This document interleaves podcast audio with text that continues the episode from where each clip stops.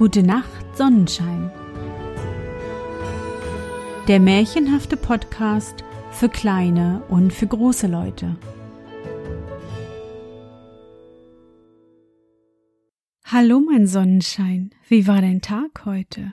Was hast du heute Schönes erlebt? Mein Name ist Anne und ich begrüße dich zur 63. Folge meines Märchenpodcasts. Lass uns zusammen in die wunderbare Welt der Märchen reisen und gemeinsam entdecken, was die Helden und Prinzessinnen auf ihren Abenteuern erleben. Na, mein Sonnenschein, hast du mich vermisst? Ich weiß, lange haben wir uns nicht mehr gehört. Die letzten Wochen waren wirklich anstrengend für mich und ich musste mir sogar einen neuen Rechner besorgen. Und beim Umzug auf den neuen Rechner ist dann auch noch einiges schiefgegangen. Nun aber ist wieder alles in Ordnung und die nächsten Folgen werden wie gewohnt Samstag erscheinen. Genug erklärt. Lass uns mit dem heutigen Märchen beginnen. Bist du bereit? Dann kuschle dich fest in deine Bettdecke, Nimm dein Lieblingskuscheltier in den Arm und wenn du magst, schließe die Augen und folge mir ins Märchenland.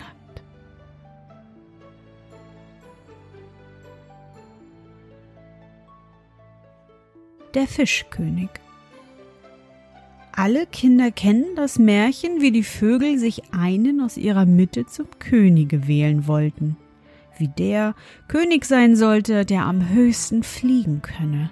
Und wie darauf der Adler am höchsten flog, aber der kleine Schalk, der Zaunschlüpfer, sich dem Adler auf den Rücken gesetzt hatte, und als derselbe, der am höchsten flog, nicht höher fliegen konnte, sich das Zaunschlüpferlein erst auf eigenen Flügeln aufschwang und sich selbst zum König ausrief. König bin ich, König bin ich? Auch wie das die großen Vögel alle sehr verdrossen hat und wollten ihn wiederum herunterhaben und sagten, der solle König sein, welcher am tiefsten falle. Der Zaunschlüpfer nun herab und in ein Mauseloch fiel und darauf piepte, König bin ich, König bin ich, und die Vögel ihn hernach nur spottweise Zaunkönig riefen. Auch die kluge Königswahl der Frösche ist allbekannt. Ebenso, dass der Löwe der König der vierfüßigen Tiere ist und dass Bienen und Ameisen Königinnen haben.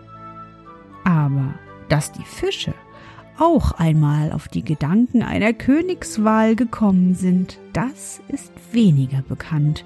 Und das kommt hauptsächlich daher, dass die Fische mindestens für das Menschenohr stumm sind und keinen Lärm vollführen und kein unnützes Geschwätz auf die Bahn bringen, wenn sie Kaiser oder Könige wählen. Die Fische waren alle versammelt und riefen in ihrer Sprache Wenn wir uns in der belebten Welt umsehen, so erblicken wir rechts und links, dass alles seinen König hat und regiert wird. Tiere und Vögel, Insekten und Amphibien. Nur wir haben noch keine Regenten. Lasset uns daher einen wählen, der Recht bei uns spricht und dem Schwachen hilft gegen die Starken. Und lasset uns den wählen, welcher der schnellste und gewandteste Schwimmer ist. Wer allen anderen voran ist, der hat das natürliche Recht, unser König nicht nur zu heißen, sondern auch zu sein. Dieser Vorschlag gefiel den meisten Fischen. Fast alle stimmten ihm bei, wer am schnellsten schwimme, solle König der Fische heißen und sein. Das Ziel wurde bestimmt und das Volk bildete eine lange Gasse, um die Wettschwimmer an sich vorüberzulassen, wobei die Schwert- und Sägefische eilig auf und abschwammen und Ordnung hielten. Wer sich zu weit vordrängte, bekam mit der flachen Klinge eins auf das Maul. Die fliegenden Fische schnellten sich in die Luft empor, um dem Königsrennen aus der Vogelperspektive zuzusehen, plumpsten aber immer wieder in das Wasser. Die geharnischten Messerfische stellten sich in Parade auf, um dem Sieger ein Vivat auszubringen und ihm zu huldigen, wozu ein starker Chor Knurrhähne oder gepanzerte Kropffische Tusch knurren sollten. Die Sternseher, auch eine Fischart, prophezeiten, dass aus der Königswahl, wie bei so mancher in der Menschenwelt, nichts Gescheites herauskommen werde.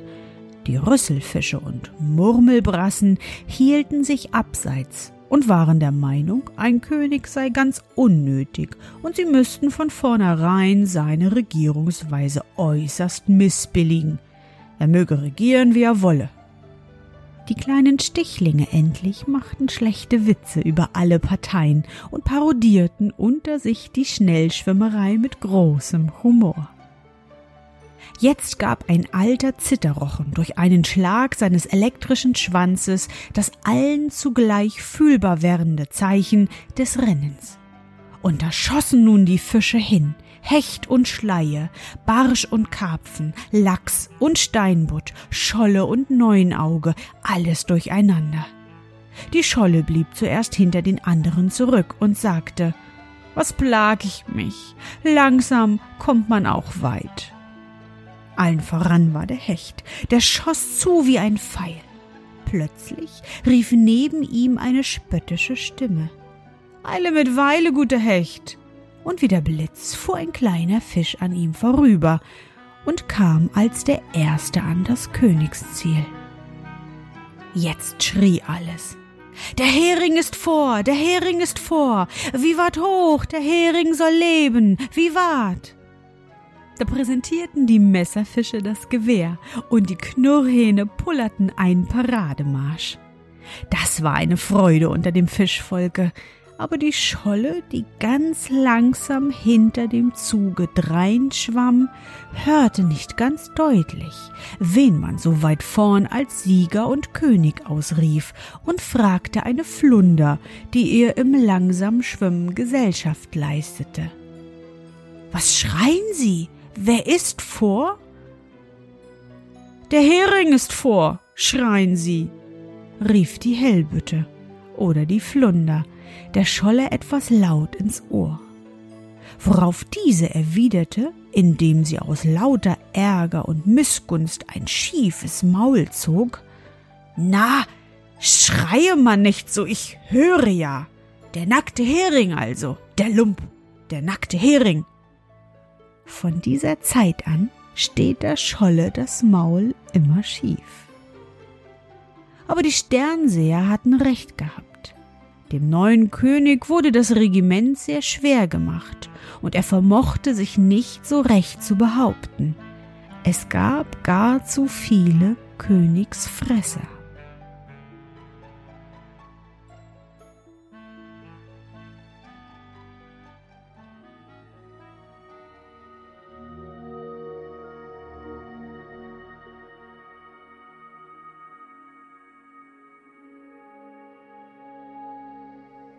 Na Sonnenschein, bist du noch wach?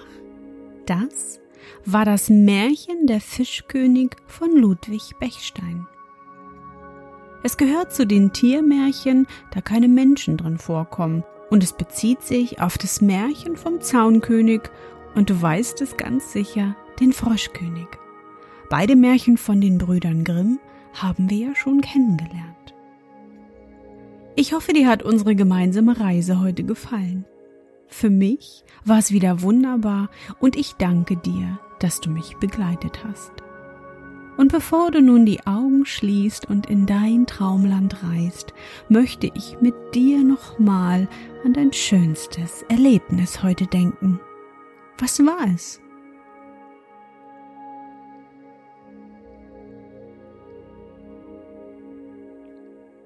Mein schönstes Erlebnis heute war der Schlafanzugtag. Du weißt nicht, was das ist? Dann verrate ich dir das ganz schnell. An einem Schlafanzugtag muss man nicht rausgehen. Man kann den ganzen Tag über im Schlafanzug rumsitzen, auf der Couch, in eine Decke gehüllt Fernsehen oder am Tisch sitzen und basteln. Das ist super entspannend, sag ich dir. Natürlich sollte man einen Tag vorher schon alle Dinge erledigt haben, wie einkaufen, aufräumen oder Wäsche waschen. Was hast du heute so gemacht?